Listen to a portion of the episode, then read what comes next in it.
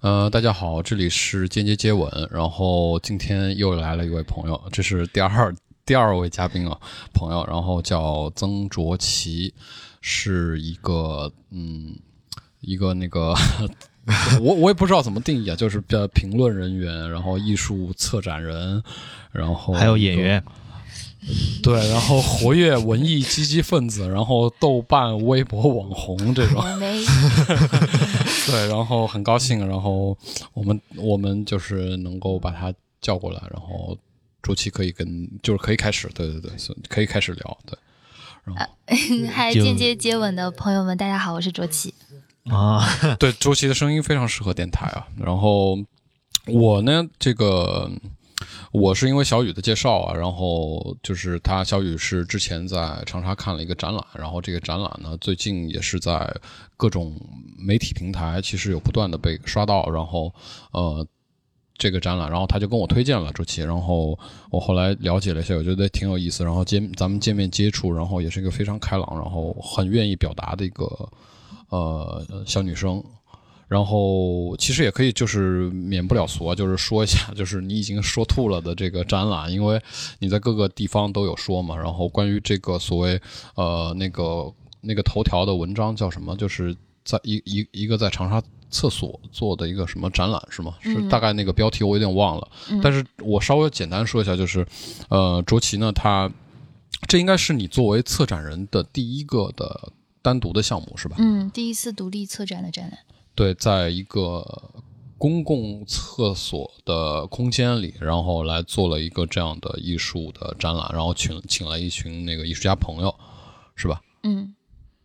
可以，可以，可以，可就是可以跟我们聊这个，对对对对，就是呃，我们做了一个展览叫《野放之域》，然后是地点是在长沙朝宗历史街区里面的三桂街公共厕所，它是一个真正的被人使用的公共厕所。然后我们最开始是因为聊到公共厕所这个议题，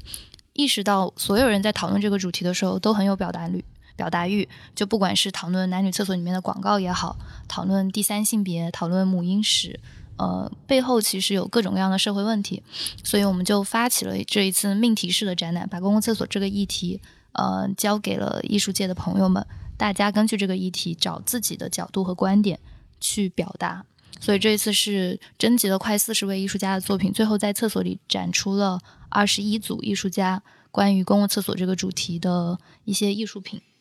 大概是一个这样的展览。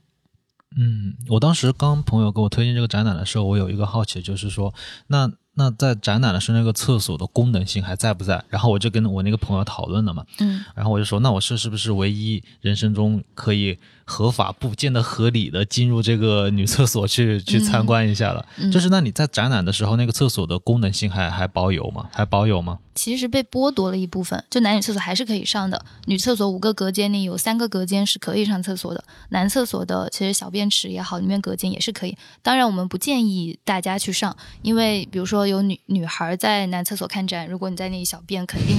并不太好。但我们不想完全剥夺这个公共空间它正常的功能。所以也有遇到有一次我们导览的时候，隔壁有个大妈就在那里尿尿的声音，就她正常的职能并没有被完全的剥夺吧。包括你刚刚讨论到是不是你人生第一次光明正大的进女厕所，这绝对是第一次。这也是我第一次光明正大的去研究男厕所，甚至每天在观察男厕所。嗯，意识到很有意思的一个问题。之前有个朋友说，嗯，男女厕所，因为我们彼此不去进入彼此的世界，就这个世界的发展，我们永远不知道男厕所都在经历什么。男厕所其实那么大也好，女厕所其实广告也是那么样。如果不做这个展览，可能彼此对彼此的世界都完全不了解，他们就在平行的发展。因为这个展览，大家才知道墙另外一边的世界是怎么样。哎，可是那个我看有个作品，就是我我因为那个展览的时候我也没去，我是看那个公众号推送，他有一个艺术家好像是把那个小便池全部给贴上照片嘛，那怎么小便？不可能啊，只能到那个隔间里，可以尿在那个上面。哦，是可以被尿的是吧？对，他的作品 叫《河流与循环》，其实就是你。小便之后，液体流到了下水道，然后参与了城市建设。他是一个上海的艺术家，叫林山。对，就他他拍的是上海的老建筑跟黄浦江，就整个就是城市河流循环。所谓下水道是一个城市的良心，其实公共厕所也是一个城市建设很重要的一环。嗯嗯，然后就是咱们之前也聊过，就关于选择的这个，为什么是曹中院的这个厕所，是因为当时发现了，可能是你走访的一些其他的公共厕所中唯一一个有第三方、第三空间、第三空间的这个概念的一个。对，这个可以可以聊一下吗？嗯，最开始做这个展览，其实我们有一个朋友，他是跨性别者。他物理性别是男性，但他觉得自己是女孩，所以他戴假发、化浓妆。嗯，然后我们平常跟他去商场的时候，发现他非常排斥去上公共厕所，因为他去男厕所的话，大家觉得，哎，这是不是个女孩？你去女厕所的话，大家觉得异装癖或者变态。我才突然意识到，原来有性少数的人士，就这一些身份的认知，就目前中国社会是很。二元化的把人分成了男跟女，有很明显的刻板印象。嗯，但是他们这个群体是在公共厕所里没有一个自己独立的空间的，就意识到有少数群体有这个烦恼跟疑惑，然后一查发现，在很多其他国家或者城市会有性别友好厕所或者是第三空间，它就是很包容性的给到残障人士、老人。呃，带孩子的不仅是妈妈，也可能是父亲，包括这些性别认知的，他是欢迎各个性别的人都可以去，就非常友好的一个厕所。所以给了我们关，就是想做这个展览的动机。我们在选厕所的时候，也是逛了很多呃街区的厕所，就发现，嗯，什么曹朝宗街这个区域，它居然有第三空间。所以觉得这个空间是这个厕所是最适合来办这个展览的。哦，你那个第三空间就是说那个男女厕所之外还有一个那个洗手间那个位置是吗？对对对，就周巧云老师那个作品，它本来就是个第三。其实它原来的设定是一个残障人士的嘛，我看它那个 logo 上，我看好像是。它它里面有一个男性的小便池，有一个呃马桶，同时这两个旁边都是有扶手的，那就所以就是男女都可以用，然后残障人士或者老人也是可以用。它其实不一定是。从从性别的角度，就是把所有其他人士的需求融到了这个空间。嗯，它的英文翻译很有意思，叫 third party space。我不知道它是怎么直译的。third party 是一个是一个乐队嘛？是吧？一个木马做的 third party。third party space。我想说，嗯，这是直译吗？party 它翻译成党派吗？第三党？就我在想，它怎么会翻译成这个？嗯。然后在长沙，其他因为很多人就问说，哎，是不是长沙只有这一个公共厕所有第三空间？我说应该不是唯一一个。但据我去观察，我还真的没有在其他的公共厕所，目前我的生活轨道范围内没有遇到有第三空间的。但我有一次在文和友，就超级文和友，嗯，发现他们是有个第三空间，它的英文翻译是 unisex，哦，它其实就是直接很针对性别，对对对。但这个朝宗街它的公共厕所可能更多是融合了所有少少数人体的这个需求嘛。那你有跟街道的人问这个问题吗？就是。因为这个活动是跟街道也有一个呃互动或者说是一个关系的嘛，我感觉他们也不知道为什么会有这个公共厕所。然后我最近也跟很多其他城市的聊，其实在北京或者上海，很多尤其是所谓嗯书店也好，网红一点的地方，他们都开始做性别友好厕所这个空间了。嗯，就但长沙目前这个还是比较少。其实说到厕所这个，就是你说的这个第三性别，因为我第一次感受到的时候，我印象中是我在国外的时候，我们就是美术学院嘛，嗯，他那个厕所是呃不分男女的，对，它是不分男女，它就是隔间，然后其实男生女生就是进去的时候就觉得其实还挺好的，挺挺，我觉得挺刺激的啊，就是你隔边坐一个女的，然后这边你自己在这儿男的，嗯，就是这种，我觉得挺好的，对对对。有个艺术家朋友就这次参展的叫邱丹琴，他就跟我聊到，他去年在。大凉山里面拍那种很贫穷的少数民族的人的生活的时候，他们的那个厕所是不分男女，甚至不分人跟牲口。那个空间就是牛会进去关牛，也可以人去上厕所。同时他在美国生活的时候，发现美国很多。厕所也就是你刚刚讲的状态，不分男女、第三性别，就是一个格子。他说，是不是整个社会越往上走跟越往下走本质上是一样的？但我们在中间这个层就会把人分成很多阶级，很多。包括我们这次展览，我们的展览的保安非常喜欢我们的展，他可能看不懂，但是他就是就跟我讲，嗯，有意思。然后他每天在看，他就有一天跟我说，我觉得真正的厕所就不应该分男女，就一个格子。嗯，我就想，嗯，原来他们也开始讨论这个问题，在关注为什么要有这些划分。嗯，哎，那个保安他是就是就是保安是吗？整个街区负责这一个街区的巡逻啊之类的。哎，那他给你这种反馈，你会不会觉得说，就是你这个展览是承担了一部分的社会责任啊？就是他会有一个所谓的启发或者是启示这么一个作作用？嗯，做展览最初很多人问的时候，我是说希望大家可以，尤其艺术家朋友们可以意识到艺术家身上所承担的社会责任，但其实到后面我才意识到，这是每个人身上都要有的社会责任，去关注这些。因为我当时写那篇推送的时候，印象很深，我在里面写到长沙有个公共厕所是，呃，女厕所跟残障人的厕所是共同使用的，是同一个厕所。我就说正常人的，呃，正在侵占残障人士的公共空间。就是我们正常性别性取向的人在吞噬了第三性别的人，然后身体健康的正常人在侵占了残障人士。我收到一条留言说，建议你把正常人改成健全人。嗯，我才意识到，就我们站在一个主流的所谓正确的一个角度，就觉得我们是正常人嘛，他们是残障人，或者是他们是跨性别人。但其实你的表达是很有问题，我们不是所谓的正常人，大家都是正常人，我们只是身体健全而已。嗯，对。就也会想到一些 这样的问题。嗯嗯，我觉得也就是刚才接着小雨说的这个反馈的问题，我也是很想问，就是关于这个展览，呃，它的时间是跨度好像是两个星期是吗？嗯，一周，一周时间，就是你最后获得的这种。来自观众或者说就是现场观众的这种反馈，和你自己的期待有一些什么样的？有没有一些比较惊喜的？因为我觉得，就是如果，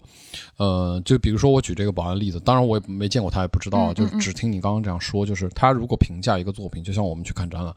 看完或者看完一部电影出来就觉得哎有意思、有趣，嗯，这个这个这个这个反馈其实挺听多了以后，或者说就是其实挺无力的，他只能这样说，就是说啊这个照片拍的好。或者说这个电影哇牛逼，就我觉得这个其实它就一个词而已，就是有没有那种比较有意思的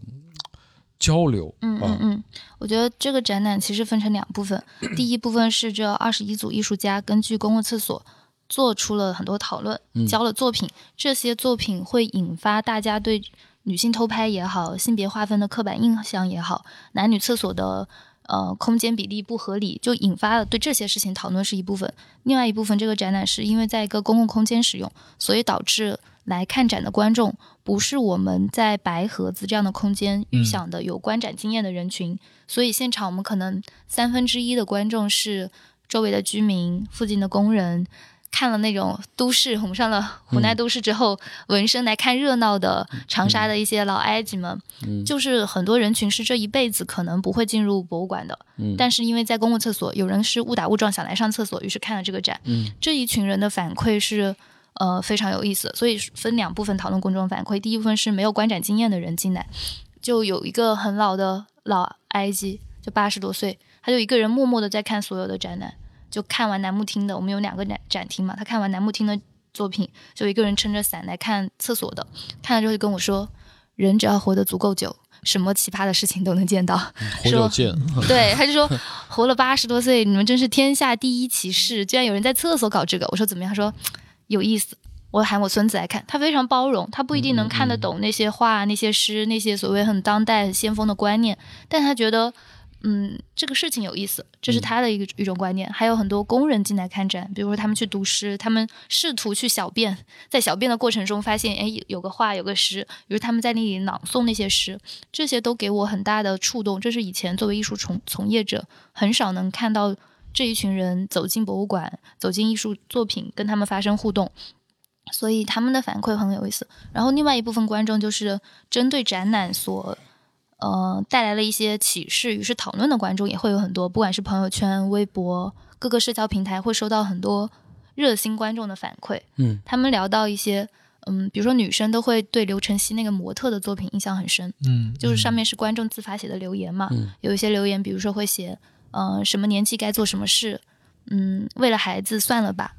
或者是，呃，别学理科，这些是一些女生常常听到的社会对她的一些。标签也好，禁锢也好，这个作品就很受很多网上的女观众的共鸣和启发，然后大家开始讨论社会赋予的女性的刻板印象这件事，就收到很多这样的讨论。然后还有一个，其实我们有个作品引发的讨论最多，就是那个灯牌男厕所为什么这么大，就大量的人开始来讨论为什么男厕所这么大。很多人会那是那是一个男艺术家的作品，对，他是男艺术家的作品，他也是因为我们做这个展览，我带他去看了这个空间。他就说，听到我讲了两次男厕所为什么这么大，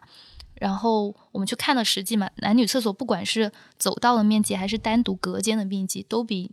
女厕所大很多。嗯，因为这很影响我策展。同样的一个作品放在男厕所，空间很大，作品就会显得很小嘛。所以就一直在看场地的尺寸，就发现男厕所真的很大。他又感受到了这个问题，所以呃，他就做了这个作品，然后引发了很多讨论。有些男观众会理所当然的认为，男厕所需要有小便池，需要有坑位，所以我们比女厕所大是一件很正常的事。你们为什么要有意见？嗯，然后很多女观众也是来了男厕所才明白，女厕所为什么一直排队，嗯就是因为呃女生上厕所的时间和频率都是要比男生嗯、呃频繁的。所以你就算设置成一比一也是不合理的，嗯但大多数的空间甚至都不是一比一、导致女厕所就会长期在排队。可是以前城市空间的掌权者，就建筑师啊、设计师这些，其实都是男性，很少有呃女性去从政或者女性参与城市规划。直到住嗯近年来越来越多的女性参与的这些工作，才开始了一些厕所改革，才开始了城市空间空间的一些规划的问题，导致第二版的厕所的那个规章制度，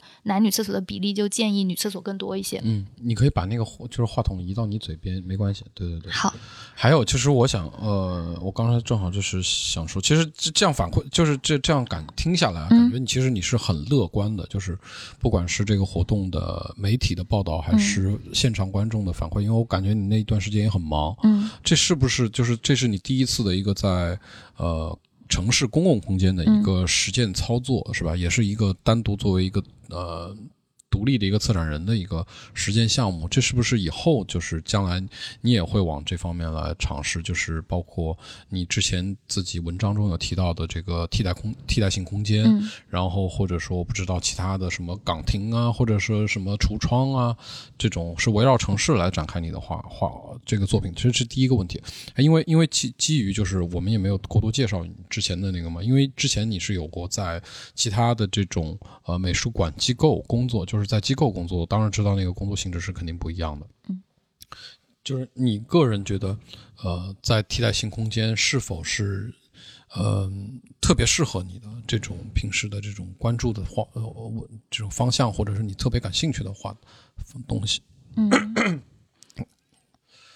嗯，第一个问题就是关于替代性空间未来的就是方向的问题。就做完这个展览之后，很多所谓的替代性空间联系我，希望能帮他们做展览。比如说长沙有别的老城乡，很希望给到你一个废墟的房子或者废墟的建筑，你来围绕老城做一个。然后上海有一个时尚刊物的编辑，希望我能在他的家的公寓里面做一个展览。其实都不是所谓常规性的一些空间，替代性的空间。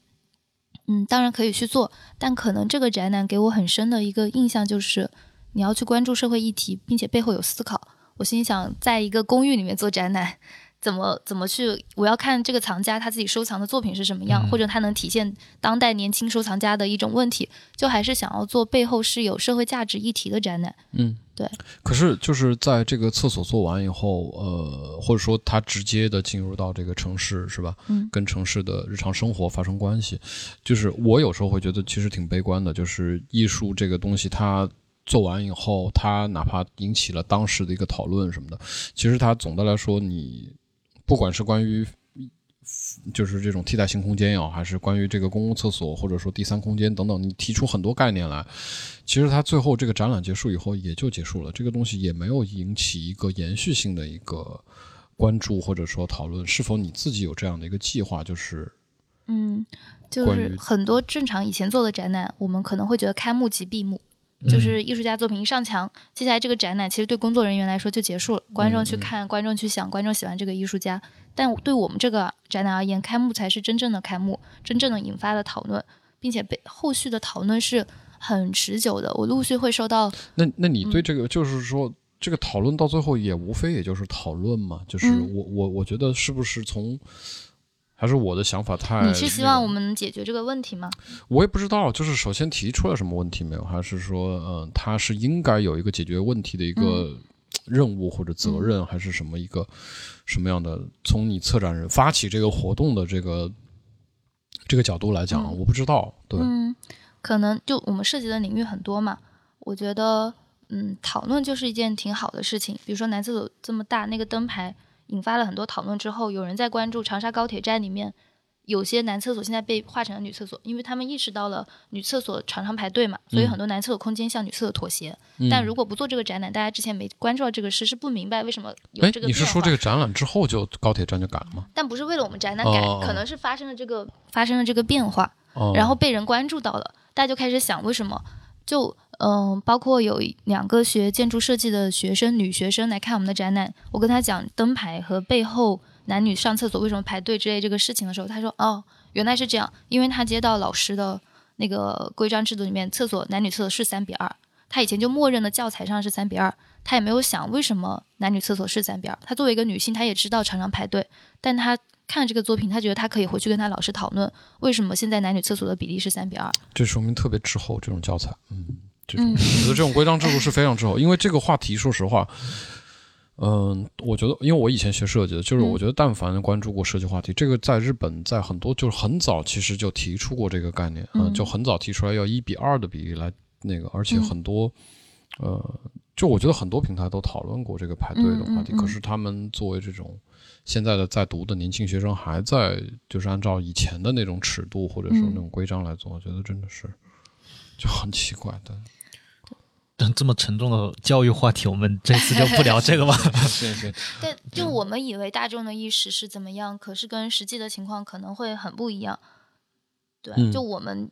熟悉的这个领域，可能你关注了第三性别，所以你会去留意这个城市有第三性别。但真的对大部分观众而言，他们是第一次知道第三空间是什么意思，他们才去关注了这些群体，于是他们过了脑子去想这件事，在下一次看到这样的空间，可能会跟朋友讨论。我觉得我们没有办法马上解决这个问题，但是有人讨论，有人有意识，下一次的时候，可能有能力解决问题的人可以去解决问题。就是你觉得他是埋下了一个种子，对吧？嗯因为其实我身边有这种第三性别的，就是他是个男生，但是他认为自己是个女生，所以他一直留长发什么这样的。但是我之前是没有去想过他们上厕所这个实际的问题的。不过我我感觉我猜啊，如果他们去，比方说像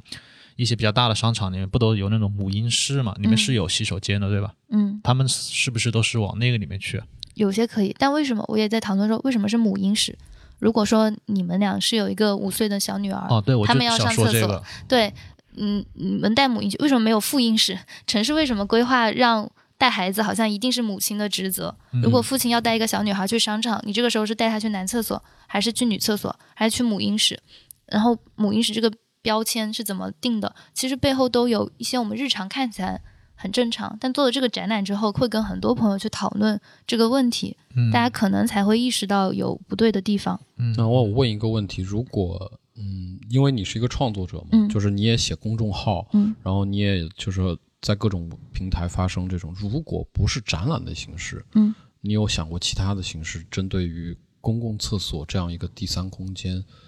或者说这样一个公共空间的概念，做一个别的尝试吗？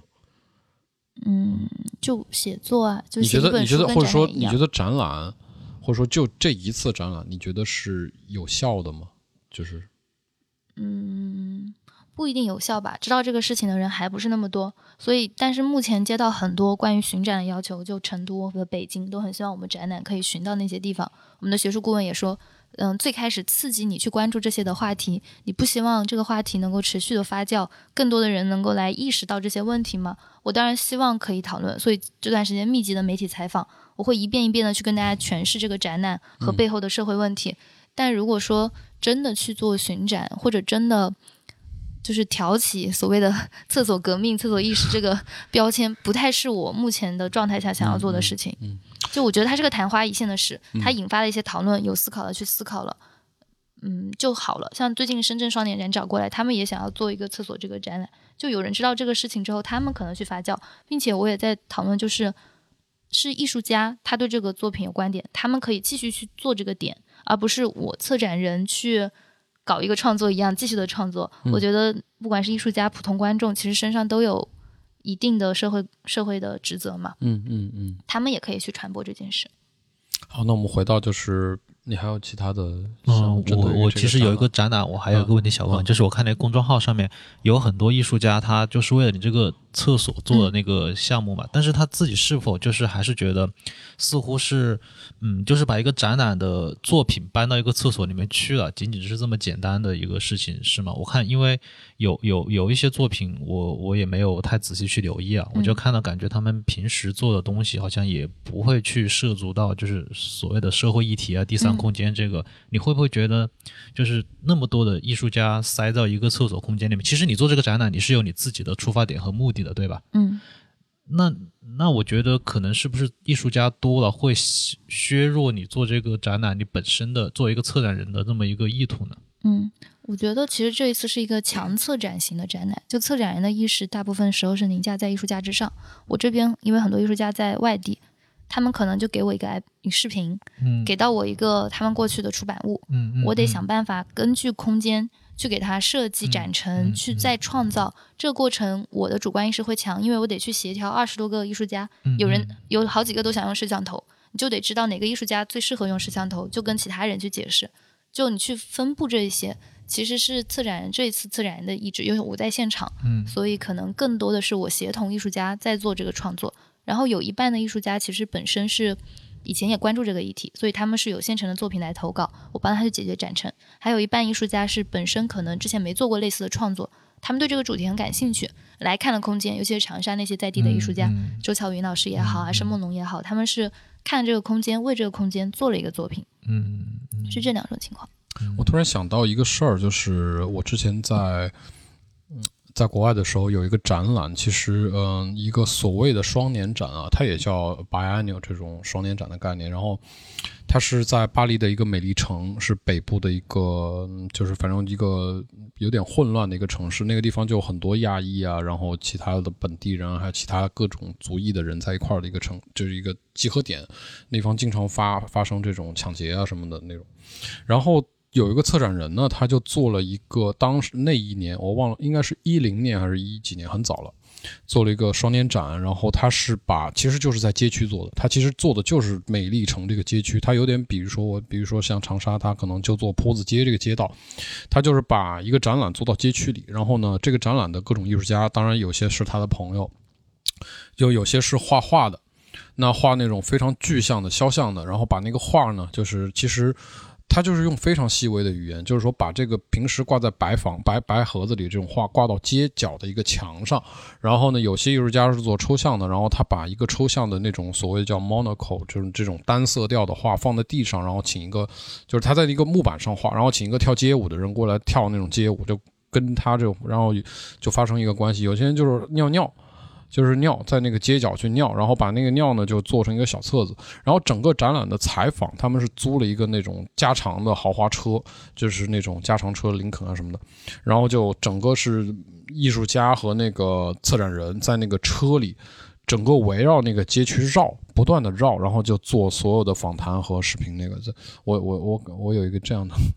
对，就是之前在西班牙也看了一个摄影展，也是这样，它叫兰怒摄影展，它就是在一个小镇里面。然后所有的摄影师参选的摄影师的作品，会根据这个墙，可能放到一整面墙是这样，可能是个废墟里面，在一个镜子上，就是整个生活在这个小镇的人或者来这参观的人都是他的观众，你可能抬头就能看到有一个作品，它整个的包容性非常的长，嗯，就非常的强，大家就生活在这个展览空间里面，然后会做一个月，就这种也有点像替代型空间，就打破了所有传统的白盒子式的展览。跟大众发生关系，包括 P 八最近在聊的也是艺术进社区嘛。然后他们这次我们在朝宗街做的展，对，你可以更靠近一点。哦，他们在朝宗街，你把那个话筒拉拉近一点，其实你坐的舒服一点。对对对，可以往下调都可以。嗯，好，还可以转一下，对对对，嗯。OK，听清楚了吗？嗯，嗯，他们这次也是最后选择了朝宗街区，好像来做这个合作，就希望艺术家根据这个街区来做一些创作。最开始，最开始这个东西是街道找到你是吧？是我们去选的厕所，他们有厕所自己的意愿，然后去找。对，我们就在找厕所，发现朝宗街这个街区有第三空间，于是我们再去找当地的机构。哎，我很想听一下，就是街道他们刚开始你跟他们说的时候是怎么样一个过程？就是他第一反应还是要你填一第一反应批材料什是问么的。找我们要钱吗？我说不要，那可以搞。哦，哦，那他们对于这个厕所的功能性，他们也没有提出什么质疑啊，什么东西？他们我们其实布展的时间只有四五天，整个展览的时间也就七八天，所以就是很哦密集的时间短时间内很短，没有哦怎么影响居民。而且这个厕所旁边三百米范围内有三个公共厕所，就不其实没有真正的影响到嗯居民的使用。嗯所以他们也很支持这件事。这这件事也给朝东街区带来大量的客流啊，然后讨论度啊，包括对商铺附近的商铺给了我们很多的支持，我们也很感动这件事情，嗯，就是互相协助的做的这件事。嗯，我突然又想到一个事儿，就是很有意思。我小时候就是我在解放路长大，然后那个呃，我就不说具体地方了，反正就是解放路有一个呃，在九十年代、两千年初期砌的一个非常豪华的一个公共厕所，就它有两层楼，然后它当时就是分男女嘛，然后砌的那个那个翘脚啊、阁楼啊那种感觉很那个很奢侈，就是，然后他就有一个人在那收费，那个时候还是收费的公共厕所，然后我后来就离开搬离那个社区了，然后最近几年过去看那个厕所那个楼没拆，但是它变成一个包子铺了。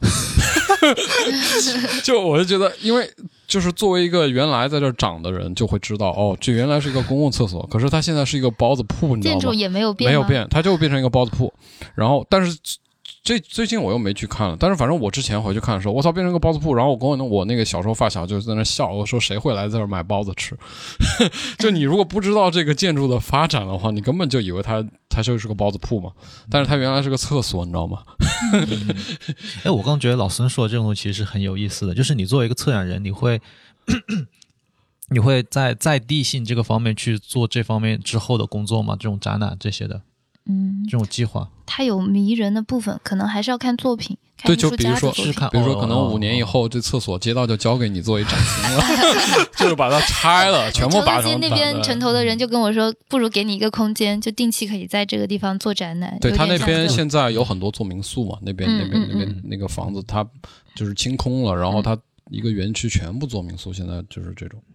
对很多城市街道的问题，就这又是另外一个社会议题了，就老社区改造。因为我觉得你其实这包括这个展览，还有就是你之后你刚刚说有很多邀约嘛，其实我觉得你这方面是很有潜力的。我觉得你可以就是作为一个就就是你你说那种强策展型的这样嘛，就不用考虑签到我们公司了？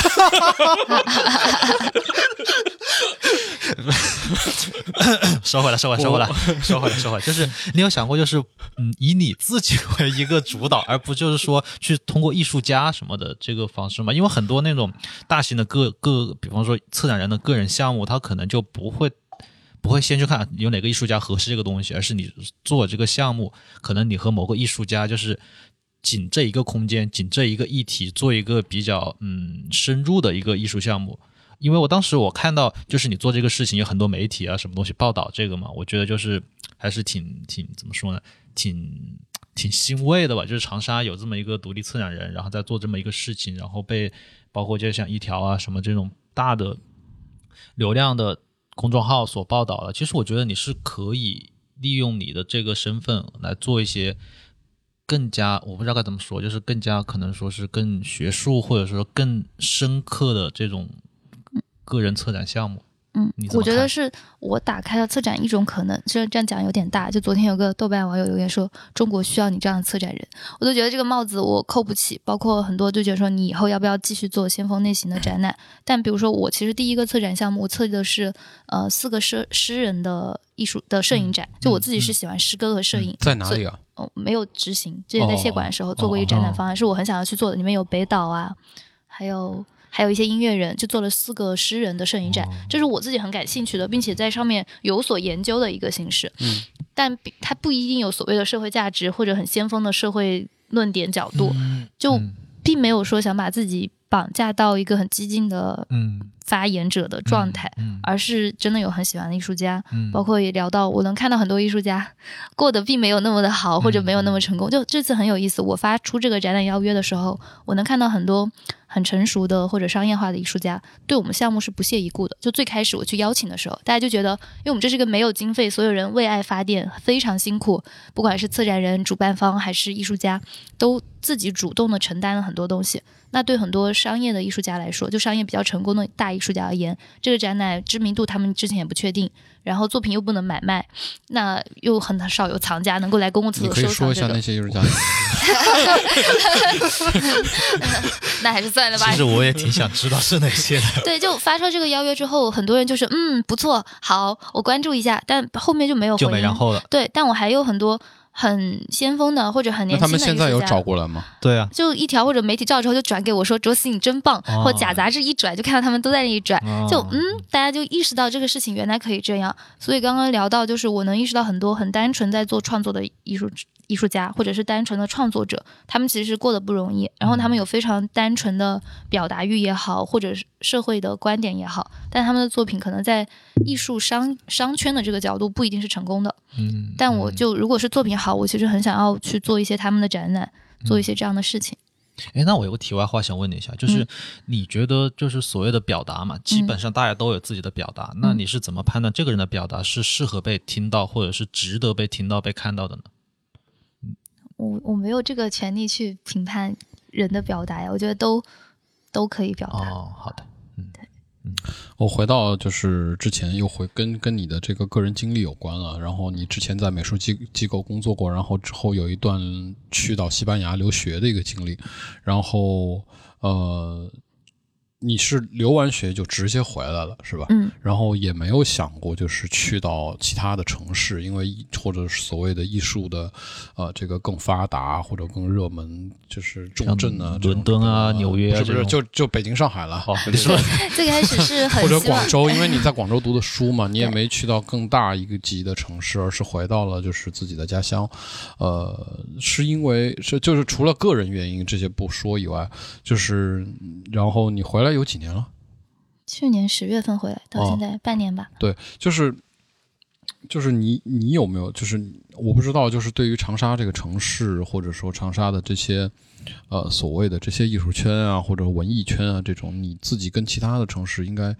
应该是有一些心理的横向的对比，嗯，对嗯一些对比啊，或者什么，就是你觉得就是我之前其实说实话，我我跟小雨有一个比较尖锐的话题啊，嗯想聊一下，就是介于，因为我们其实说实话，在这边也不太就是跟这些圈子能融得进去。然后就是你觉得作为一个评论人，你觉得长沙或者说湖南的艺术值不值得评？这就是我回长沙的一个原因吧。嗯，就抛抛开个人原因要回到长沙之外，当时或者说有没有必要评，或者说去讨论，就是有没这个？问题就跟人有必要发声一样吗？就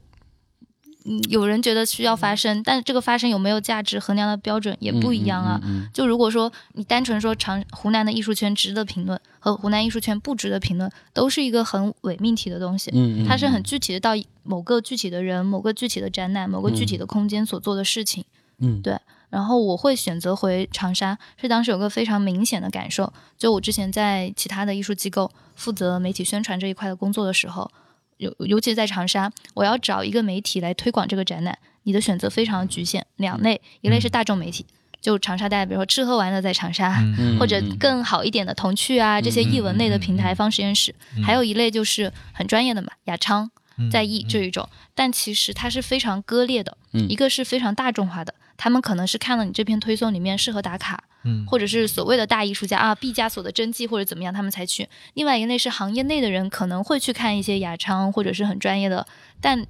没有一个桥梁很对接的媒体可以嗯直接的去，他们为这些展览发声，他们去批评这些展览。我当时自己找不到一个这样的乙方 来承担，呃，批判展览也好，宣传展览的一个媒体。所以我在西班牙之后。我其实能意识到，上海和北京有非常多的这种独立的评论人也好，嗯评论的公众号、媒体也好，但其实长沙是没有的。然后我想把自己的工作经验跟所学的东西结合起来，回来就承担所谓的这个桥梁，大众跟博物馆的桥梁，用比较我的方式来诠释一个展览也好，推广一个展览。但这又出现了非常割裂的一个情况，就比如说我给一个专业的展览写了一篇很专业的展评，策展人跟主办方会很满意，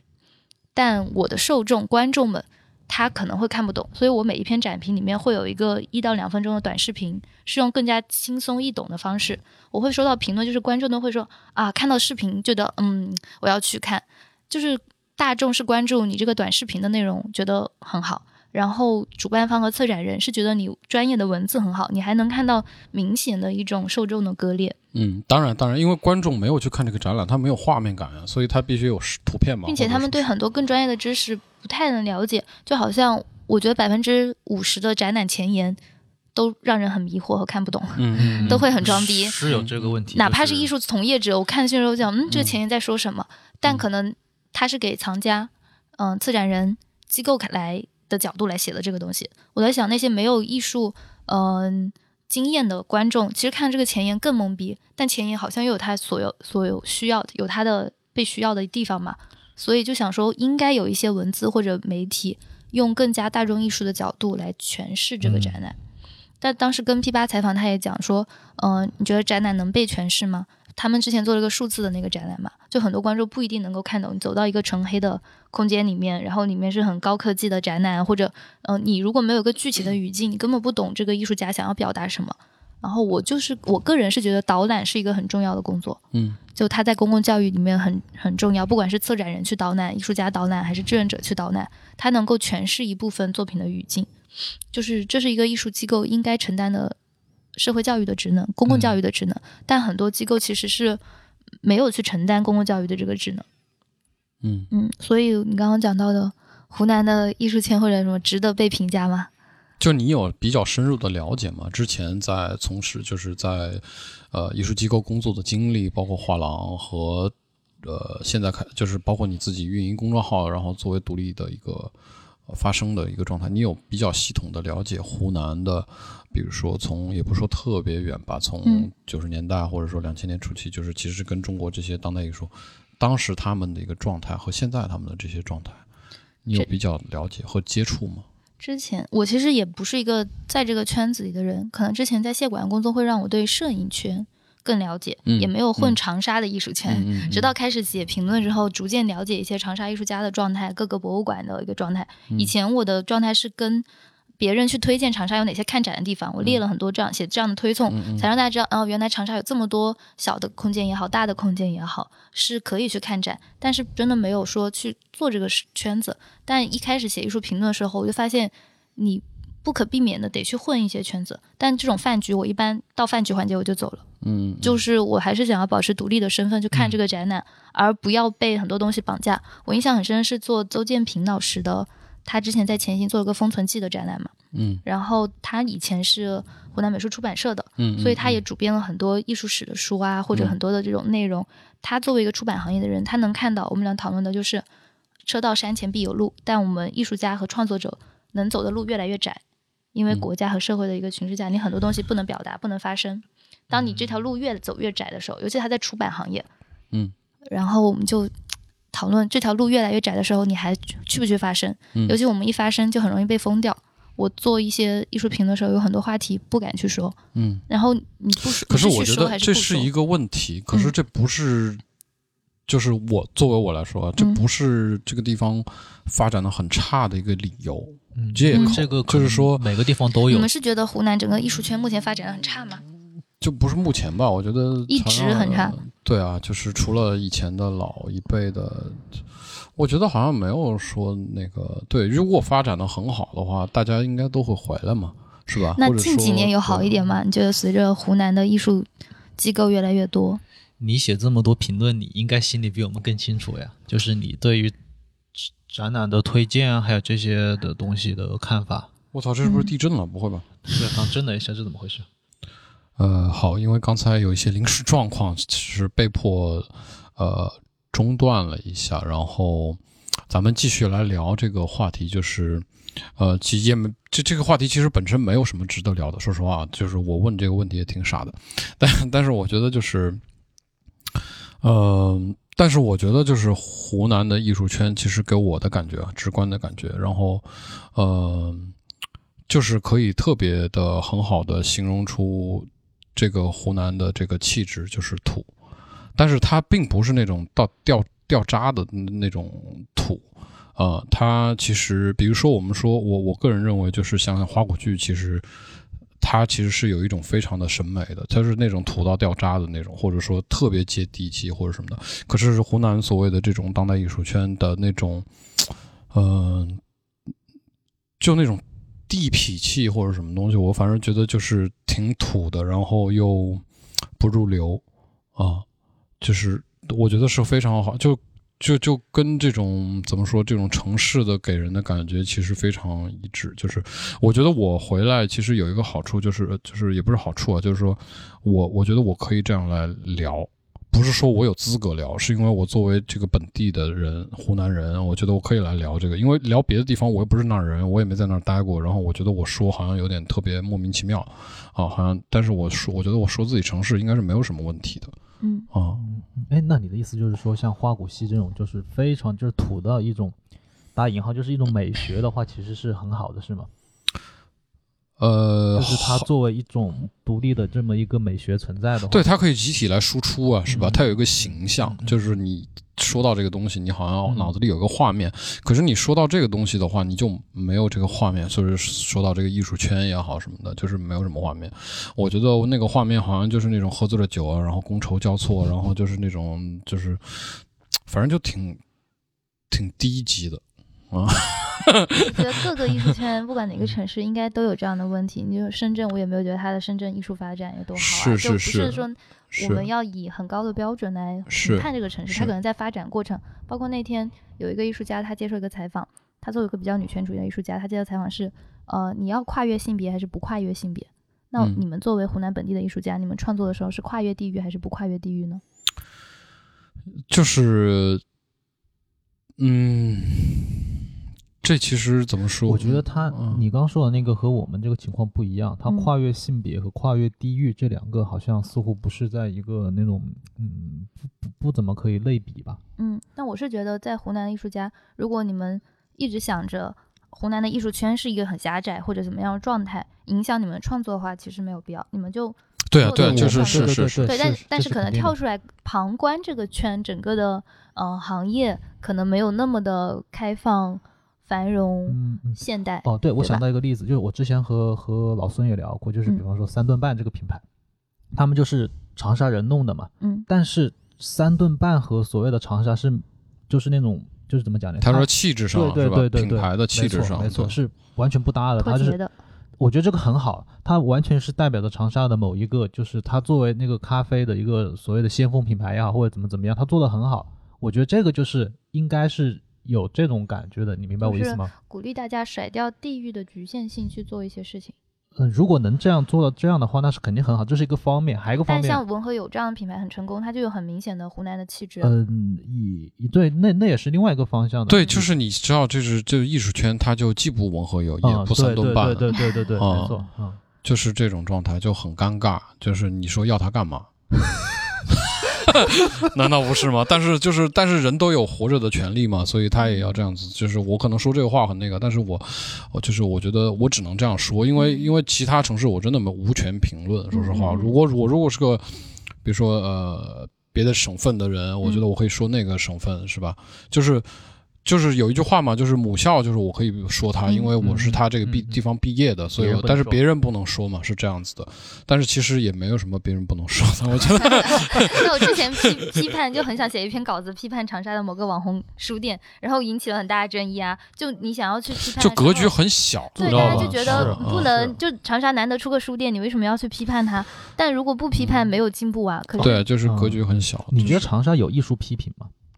嗯，没有吧？嗯，可是很多城市也不一定有。艺术批评本身就是一个非常难的。非常难的一个角色。那你觉得这个东西是这个现象是合理的吗？跟城市发展有关，就是整个圈到一个程度，一定会有很好的艺术批评出现，但目前这个土壤还不够。就嗯像你们讲的，好的艺术家和展览都不够多的情况下，好的批评人怎么出现？嗯，就是不能现在还不能骂，只能让他慢慢成长，是吗？就先推波助澜，让更多人去看这个展览，然后大家看了之后有不好的意见可以发出评论，我觉得这已经很好了。就我之前一直在讨论的就是网红观众打卡这件事，拍照打卡这件事。嗯比如我在巴塞罗那看展，没有看到任何展厅里面有人拿手机要拍照嗯或者怎么样，嗯但这个是我之前在谢馆工作的时候能有大量的网红打卡，但我当时觉得没什么值得批判的一个原因，就是比如说你第一个女生来了之后，发现哎小红书或者微博上有女生拍的照片很好嘛，我自己拍不好或者我男朋友拍不好，他回去会想是不是手机不对，我可能要买一个相机，或者我学一下构图，学一下焦段。他其实慢慢的在推动了摄影的发展。然后谢馆本身是一个影像艺术馆嘛，你做这个打卡的事情其实是很大程度上的，我觉得增加了器材的销售量，增加了对一些摄影师的了解，它有好的方面。当然，它这种网红消费，它其实任何城市也有，但逐渐过了这么多年，如果说还在用网红打卡做噱头，我觉得就有一点失去了它应该有的先锋性或者怎么样。但这个事情就得，嗯，在当下有个视角来看。之前可能觉得，我觉得网红打卡没什么，可能现在我觉得网红打卡不应该是一个再值得宣传的地方了。那你觉得这种网红打卡一多了，那种展馆或者是就是管就是选择艺术家的态度会变吗？就他会挑选一些比较好适合能够网红打卡的艺术家，而直接忽略到另外一些或者是就像你说的值得被注意或者是值得被留意到的艺术家。嗯，我觉得。两方面，第一方面，这这种事情影响了艺术家的创作。我觉得现在肯定有艺术家因为打卡而希望自己作品的呈现是值得打卡的，这是一类。你觉得这个不好意思打断你，你觉得这个情况在这个地方多吗？在本地多吗？就是你你接触到的艺术家，本地，我觉得在西班牙都有。我们有同学一起就是在讨论网红打卡对所有的艺术家的影响，就不一定是在长沙。包括我印象很深，我回国去省博看的第一个展览是叫《宋朝慢生活》吧，它里面展出了很多宋朝的瓷器古琴，但里面。我之前去博物馆看的展，可能是作品非常的多，但这个展沈博的这个展是空间非常的大，非常适合打卡，让你可以有在那里抚琴。可能这个空间就一个琴，但是它整个空间营造就是让你穿着汉服可以去。我能看到这种主流的机构都在为打卡观众互动这种形式，为了吸引人，对，就有妥协。我之前以为只有民营的机构或者一些画廊在做这个事，但其实，嗯，为了让更多观众进去吧。但这个是不一定那么批判。如果有观众愿意进去看了一个，然后我觉得也是个好事，让大家走进美术馆本身。嗯嗯嗯嗯。我我其实还想就是可能聊另外一个话题啊，但是这个话题，我我又怕引起一些那个，呃，首先我们这是直男电台啊，然后呢？真的吗？对，然后，然后那个，对，然后，但是我想问一个话题，就是呃，或者说咱们来聊啊，不是问啊，嗯，呃，比如说这个展览，呃，作为一个女性的一个策展人，有没有想过，我在假想，如果这个展览是由一个男性来策划的话，其实它失去了很多公共讨论的一个意义，或者说是，甚至很多人都不会这么关注，有没有想过这种问题？我觉得你刻板印象，刘晨曦那个作品，他是个男艺术家，他就是一个裸体的女性模特在男厕所里面，身上的那些刻板印象，那个作品很动人，但很多人都是觉得这是一个女性，因为才能引发共鸣，但他就是一个很年轻的男艺术家，嗯，他长头发。我其实是更想说的，对，可能对我我其实不是一个。一个评论价值啊，我只是抛出一个问题，可能甚至问的很愚蠢。但是我想说的是，有些人就是他会拿自己的这个性别身份来作为一个消费价值，嗯，就是他标榜自己是一个女性的，或者说男性的什么的第三性的，然后他以这个作为一个自身的东西，然后去产生很多话题这样子。因为我觉得有些，因为在我看来，有些呃做艺术的表达的一些呃女性艺术家。我我其实私下里有时候会想，就是他的那个行为，或者说他的那些做，就是他比如说他做行为艺术的，然后他的一些行为什么的，其实换做是一个男的去做，其实这个作品的价值根本就没有任何价值，就是它整个一套行为和逻辑和那些要说的东西没有任何价值，唯独有价值就是因为她是女性身份。嗯，我就觉得其实这个也挺，我觉得挺无力的，说实话。嗯。就你刚刚问题的起初，我是女性做策展人，对这个展览有没有？我觉得很少有人是因为看到策展人是女性要去看这个展览。可是你讨论的话题，比如说第三空间，我觉得第三空间跟女性没有关系啊，嗯，是跟整个性别的划分，包括里面其实很多人会觉得我们展览特别多女权的作品，其实没有，像凤琴宁的诗也好，然后里面几个定格动画讨论就是人上厕所本能这件事，但为什么大家会觉得我们展览特别女权主义？是因为大家对女性的作品。印象特别深，就会让你失去就对其他有些看上去很欢愉胡椒的作品。她是一个女性艺术家，她画的是大自然跟人类对空间的一个博弈的过程，跟女性没有任何关系。但是大家看到旁边有刘晨曦这个模特作品，觉得嗯，这个展览很女权，因为它女权感触到了你，触动到了你。嗯，所以，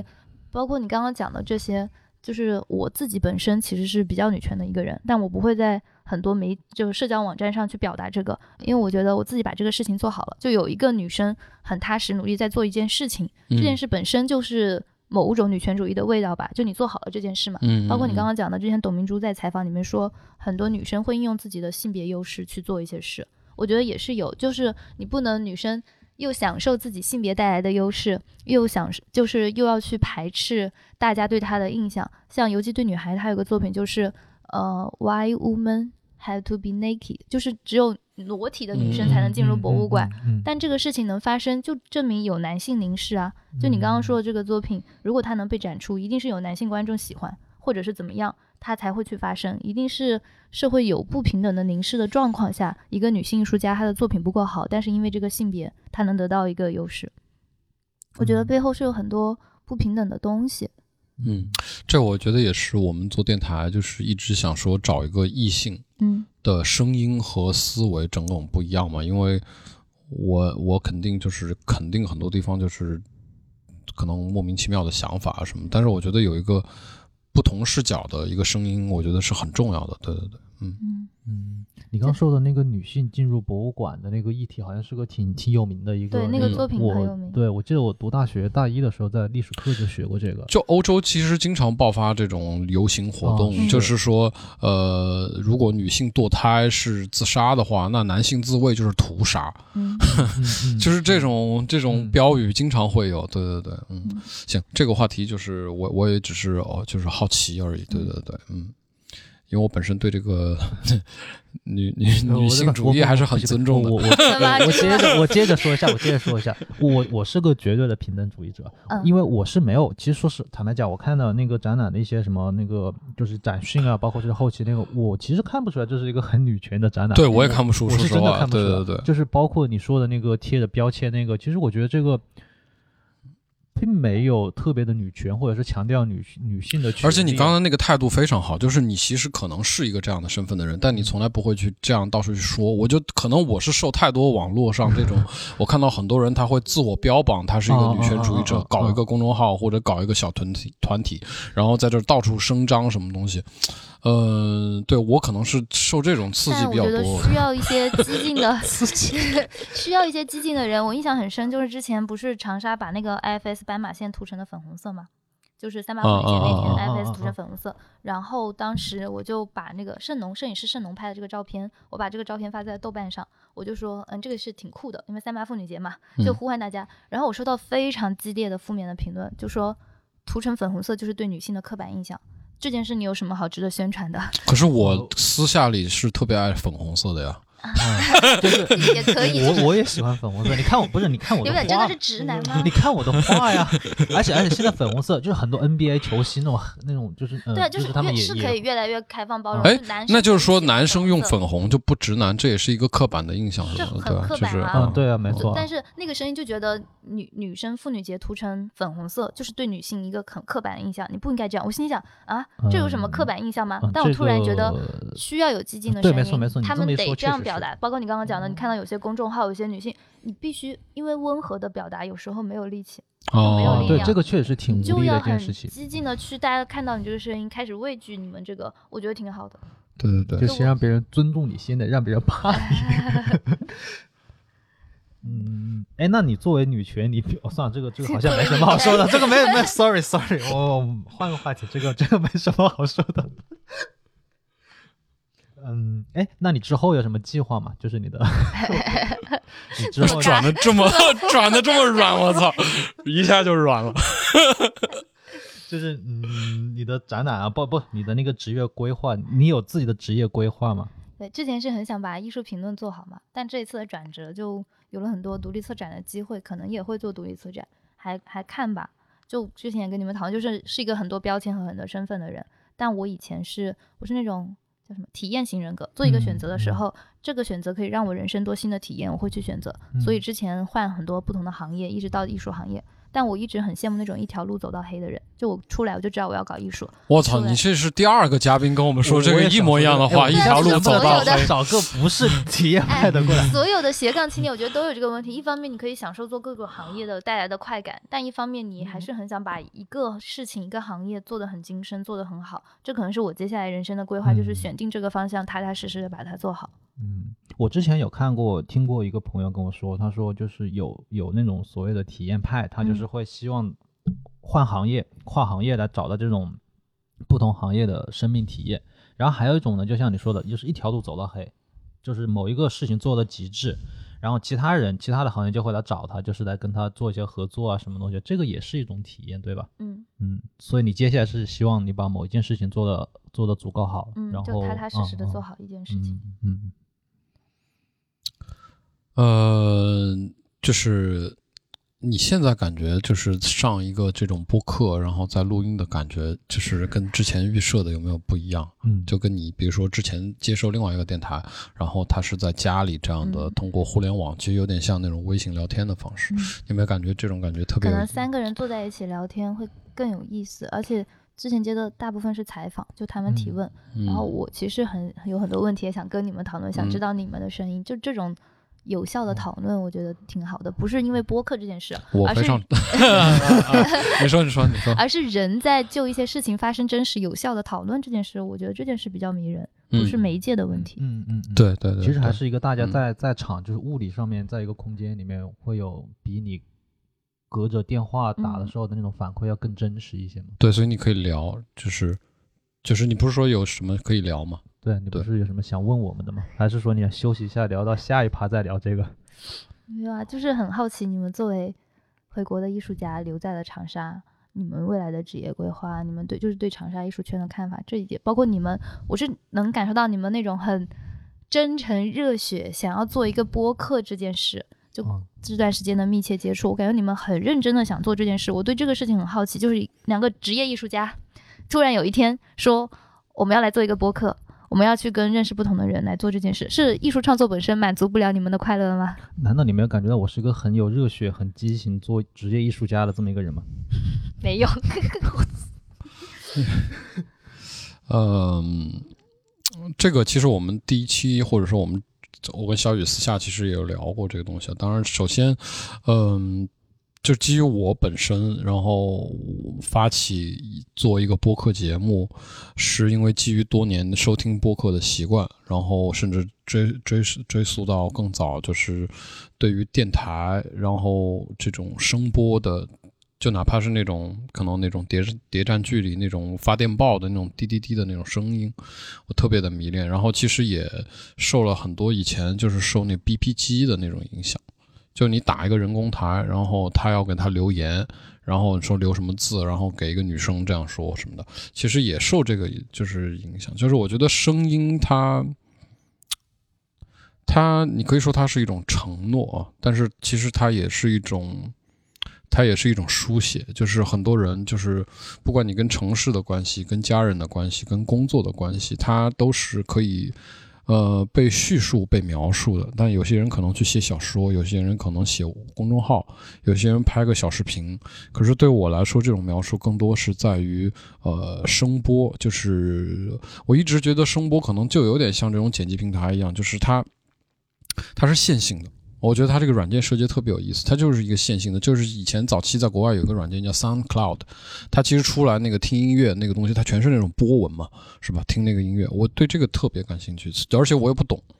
但是我又凭直觉上，我觉得形象上就挺有意思的一个东西，像那心电图一样在这动动动，说明这个东西它一直像河流一样在流。我觉得这种叙述，哪怕是重复性的叙述，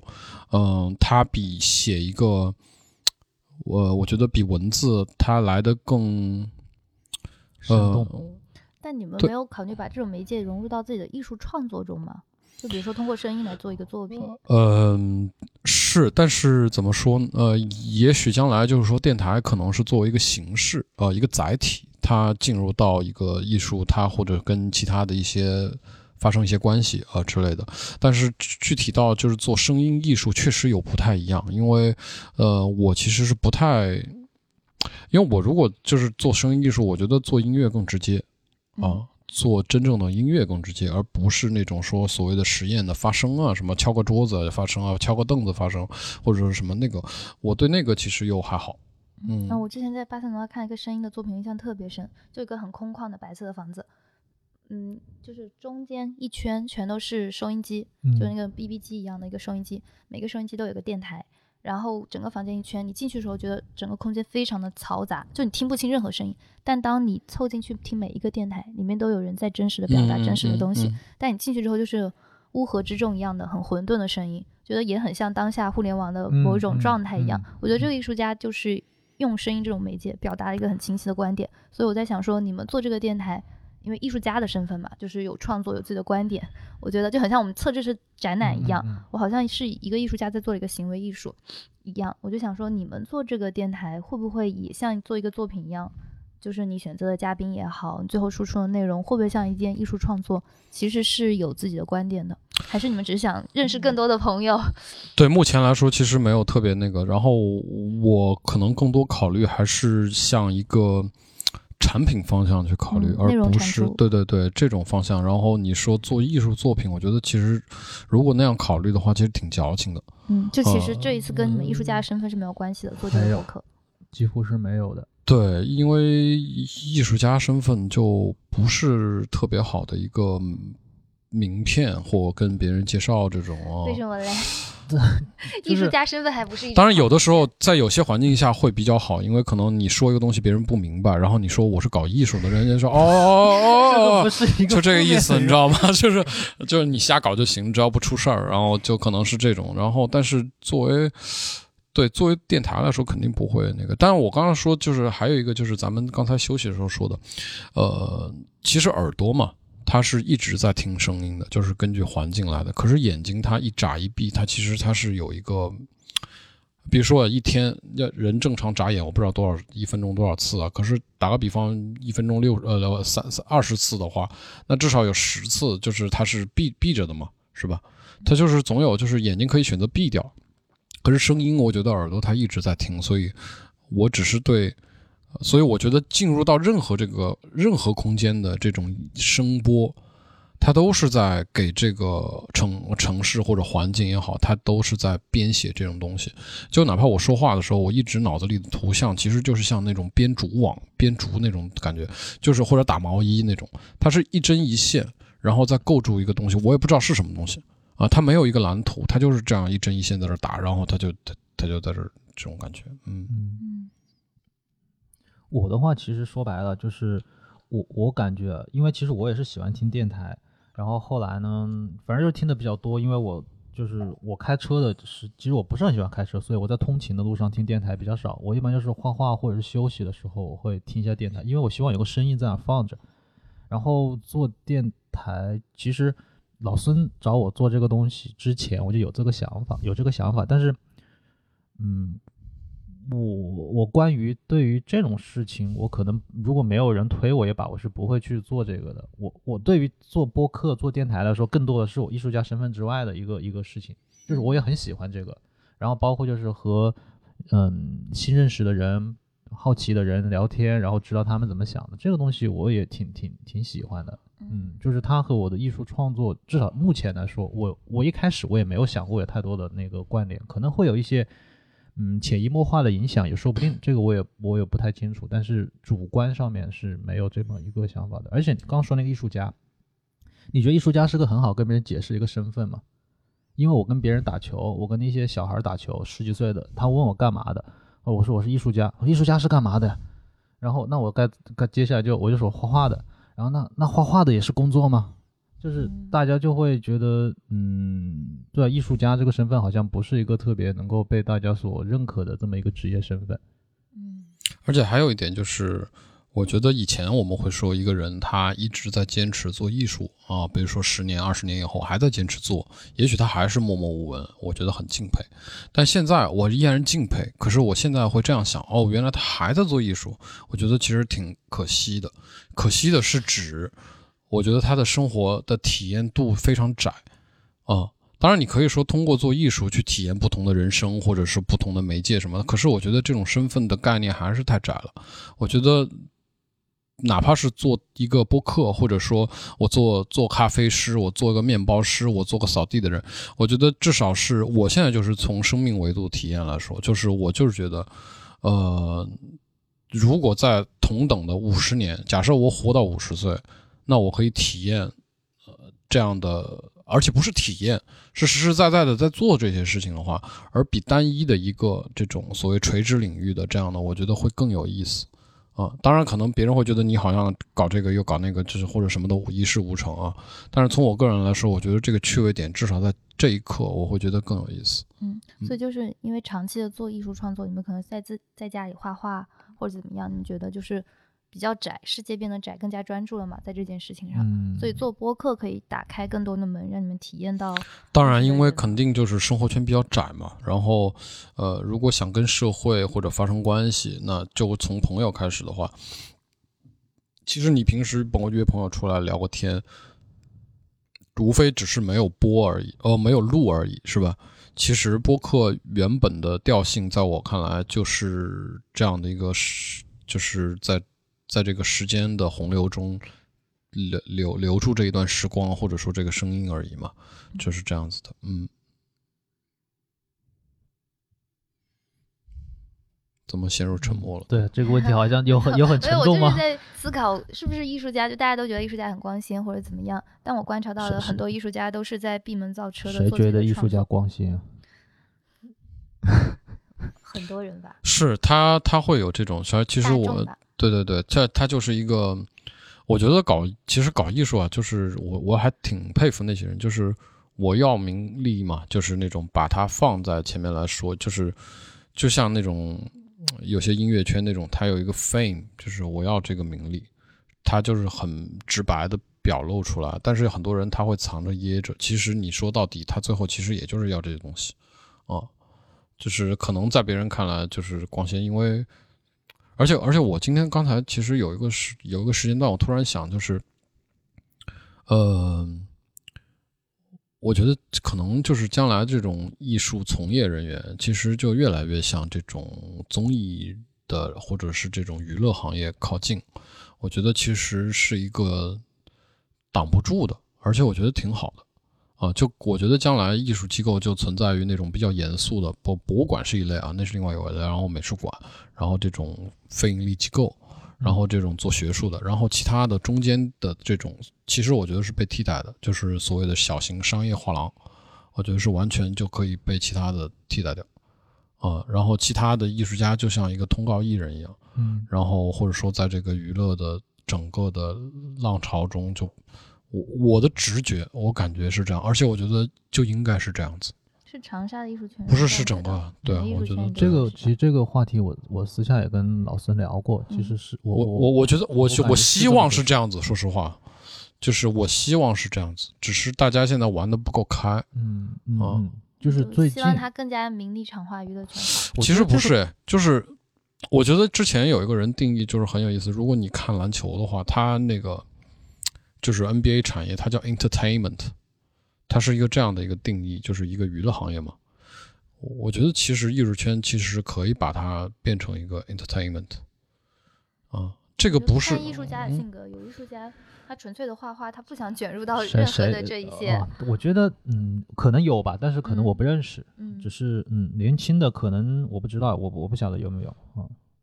就我觉得轻松一点，然后娱乐一点，调侃一点，或者说什么的，就是我说不清，我比较混乱。就是我感觉趋势。作品渴望被卖吗？渴望被藏家收藏吗？这谁不谁谁不愿意呢？对啊，但是娱乐不代表不被卖啊，娱乐恰恰是被更多的人买到或者看到嘛。呃，你就是那种特别的自己的那种小的格局也好，或者什么，我觉得那种还是挺无趣的。其实我可能指的更多的是这种，就是小。自己小打小闹啊，弄点小情绪啊，小什么的，我觉得这种好像是真的不没不那个。我觉得就是走这种娱乐啊，可能有嗯代表年轻一代艺术家的想法。我不不是我我不知道，因为我也没跟特别年轻的艺术家交流过。对，那我觉得他们我不知道，更加的玩的玩的就是。嗯，我我我对有有个事情，就是今天上午的时候有就是有一个商场，然后他打算做一个那种就是展览，然后就问我，就是我朋友找到我，就说能不能把作品放在那边去展示一段时间，然后多少多少钱？你不觉得这个就是像类似于像走通告那种感觉的吗？嗯，啊，就是其实有挺多这种。嗯包括就是对现在越来越多商业机构、空间来参与了对整个流就是那种。青年艺术家，比方说花多少钱让他去做一个在地的那种项目，嗯包括嗯国金中心的那种。对其实这个这个其实在国外已经是不是一个特别特别新或者是特别嗯那个的但在国内是一个很新奇的趋势啊。但是这个是不可逆的呀，我觉得这个是，嗯，就是我觉得没必要排斥。有些商业艺术家他愿意做这个事，甚至有艺术家专门为商场定制自己的作品，能够盈利。对啊，就这个现象，但我觉得不不能把它变成一个，觉得整个圈子就应该这样。还有，真的有很多很朴素的创作者。嗯，当然当然是是是是有这种。如果说整个圈子变成这样，他们是一定不屑于参与这个游戏规则的。嗯，但如果所有人都在用这个游戏规则玩艺术圈的话，我觉得这些很朴素的创作者，我觉得现在对你刚刚说的这个，就玩这个艺术圈的嘛，嗯，我觉得是因为现在就是整个艺术圈的话语权其实不大，尤其国内这边，所以它没有达到跟资本可以匹配或者说什么的状态。其实有一天就像，我也不好类比其他的产业，对，然后他现在好像是胳膊掰不过呃那个大腿嘛这种，嗯然后但是以后我觉得是就是。我觉得未来永远是这样的，就是这种这种这种，我觉得我对我觉得可以这么说，比方说你你现在作为一个独立策展人，某一天你背后有很大的资本来推动你，让你去做你想做的事情，你能够去资助那些就是呃，就像你说的默默无闻，他默默无闻肯定是个被动的，他肯定如果他一个东西做得好，能够被更多人看到，谁不愿意呢？他只需要做自己的事情，明白吗？就是他嗯不是一个主主动选择我要默默无闻，而是嗯被动式的，没有那么一个入口去接纳他。但是现在的话，你看，就是像嗯某一些就是某就是大部分的那种小型的商业化，它是不具备这个能力去帮助艺术家，或者他自己的生存也比较的比较的困难的情况下面，嗯那而且又有现在又有那么一个新的，就像你说的，就是就是你说的，就是一个新的游戏规则，然后新的一个游戏过来了，那那没有其他的办法了呀。对于艺术家来说，艺术家也是人嘛，他们的嗯生存，包括再年纪年纪大一点的，会有更大的一些现实的压力、家庭压力，什么上有老下有小这种的话，那那还坚持自己做那个呃自己所谓的艺术，自己所谓的这种，嗯、我觉得肯定我也是敬佩的，但是。嗯但就很难，我觉得艺对术家就是就很很难就是不管是社会保障也好，社会舆论也好，艺术家其实是个很难的群体。对，就是你看这次疫情，就是欧洲有很多国家就是对这种文化类的这种拨款的资助啊，这种就就很现实的嘛，它就是能够帮到他们嘛。比方说现在你说，嗯，就就拿我自己打比好了，我去年可能就是有那么几张作品被收藏了，这还算是运气比较好的。我知道了很多都就是作品就完全是没有销路的嘛，那那你要他们怎么办？假设嗯他还在一个大城市，有那个有各种各样对，的租所以金压力，所以就是像我刚刚说的，如果是那样的人，他长期很多年是这样的话，我觉得他还在做艺术，其实会让我觉得有点嗯嗯可惜遗憾，就是他，比如说他把这些时间、青春也好，他可能做一些其他的事儿，可能体验感又不一样。但我觉得，如果他长期做这个事，一定可以从里面得到他自我满足的成分，他才坚持做这件事。我们做这个不也是自我满足吗？大家都不也是获得一种内内需吗？对，就是人为什么创作嘛，嗯，嗯就开始也聊这个问题，到底嗯是为了什？么？包括很多之前聊到贾导也好，我们做这个策展也好，可能鼓励了很多人继续去创作，但这条路不一定是通向光明大道，不一定能名利那是双收肯定。的，那是肯定的。对，但很多人就是创作上瘾，为了这一些会去默默的做这件事。但是我觉得有一个还是要区分一下，很多人可能他做这个事情，他的出发点就是我就是要奔着那个我我我是可能看到这个行业里面某个人成功了他的样子，嗯嗯然后我才那么去选择的。但是这种人其实如果他一直坚持的话，他会有巨大的挫败感，然后他他的这种如果他还继续坚持下去的话，其实会挺扭曲的。嗯，我觉得一开始选择这个东西，要选择创作，选择文艺创作，要有一个相对清晰的一个自我认知，就是我做这个事情到底是为了什么？我不是为了什么什么什么那个，那肯定是名利双收，那谁不想呢？对吧？任何一个人都想啊，不是说做艺术创作谁谁不想呢？你这个老百姓都想名利双收啊，都想对吧？我觉得这个是人的一个本性方面的一个一个自自发的一个东西，和你选择什么行业的关联没有那么的相关。嗯啊嗯，我觉得做电台就是 可以感觉把一个尴尬的聊天聊 聊回来，这种我怎么觉得逐渐更加其？实对感感觉很奇怪，对。然后，呃，其实我觉得后半段其实待会儿咱们再说，就是我觉得好像嗯，好像好像录的好像不是特别满意那种感觉。嗯，然后咱们今就是这这一段先那个可以先收藏我觉得也挺真，实的呀。对对对对对，是可以先收着，然后。嗯，嗯，哎，那个杨老师，以后你等我说完话以后，你再进话，好吧？